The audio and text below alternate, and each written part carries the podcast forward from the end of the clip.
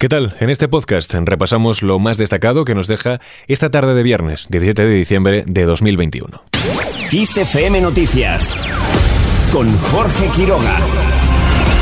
España entra en riesgo muy alto por contagios, lo que supone rebasar el máximo indicador del semáforo COVID. La incidencia acumulada aumenta en 38 puntos y alcanza ya los 511 casos por cada 100.000 habitantes, con un récord diario de positivos, un total de 33.359 en pleno avance de la variante Omicron en algunos territorios. La última vez que España entró en riesgo máximo por contagios fue a comienzos de julio, en plena subida de la quinta ola, con el antiguo semáforo COVID, que establecía entonces este límite al cruzar los 250 casos. Por su parte, Fernando Simón no descarta recuperar las restricciones. El director del Centro de Coordinación de Alertas y Emergencias Sanitarias ha insistido en que la vacunación es la mejor herramienta contra el coronavirus, aunque ha subrayado que hay otras medidas que también pueden contribuir a aplacar esta situación. Después de dos años de medidas muy duras, no es fácil eh, implementar, volver a implementar algunas de ellas. Pero yo creo que la población tiene que ser consciente de que eh, España es probablemente uno de los países que ha conseguido mantener una evolución aceptable, aceptable dentro de lo malo de la epidemia.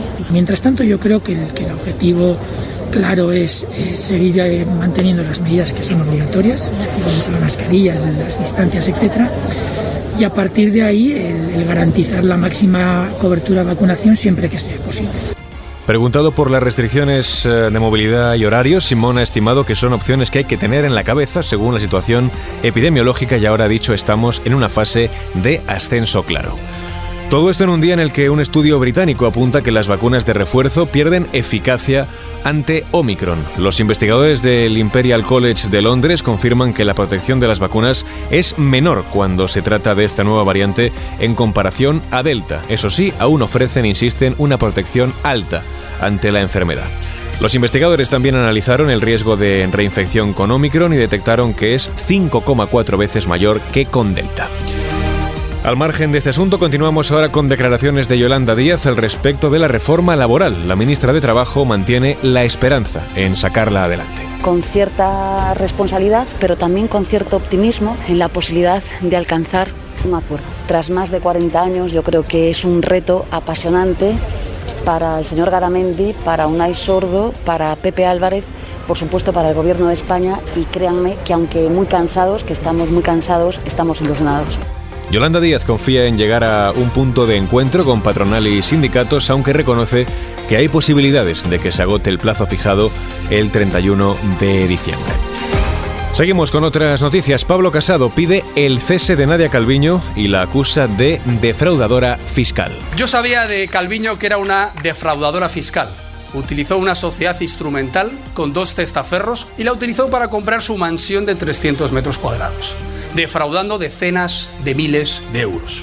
Y tengo que recordar una frase que dijo Pedro Sánchez. Dijo, si tengo en el gobierno a alguien que crea una sociedad interpuesta para pagar la mitad de impuestos, esa persona al día siguiente estaría fuera de mi gobierno. Pues yo le digo, señor Sánchez, eche mañana a la señora Calviño porque ha creado una sociedad instrumental para comprarse una casa y defraudar impuestos. El presidente del PP califica además a la vicepresidenta primera del gobierno de incompetente y de ser la peor ministra de Economía de la Unión Europea. En este punto ha criticado que dos comisarios europeos hayan enviado una carta a la vicepresidenta advirtiendo de que las reformas propuestas en torno a la factura de la luz van en contra de la Unión Europea. Más cuestiones. El gobierno aprueba un bono de 300 euros para hacer turismo en La Palma en 2022 y casi 30 millones más en ayudas para la isla. Para acelerar la llegada del dinero, se podrán conceder anticipos hasta del 50% de las ayudas sin necesidad de resolver el expediente. Mientras la señal de tremor en el volcán de La Palma ha desaparecido desde las 9 de la noche del lunes, lo que no implica que esté apagado y que el peligro haya desaparecido según ha informado la portavoz del Comité Científico del Povolca, María José Blanco. Ahora mismo no hay actividad volcánica, la erupción está detenida, lo que no sabemos es si ha terminado. Para poder decir que ha dado fin, decimos desde el Comité Científico que mantenerse en este estado en el que está ahora mismo durante ocho días más. El tremor, un indicador del movimiento de la lava bajo la superficie, ya ha cesado en otras ocasiones, pero luego ha continuado con un nuevo intervalo de actividad. En este caso se trata del intervalo más largo sin tremor desde el comienzo de la erupción.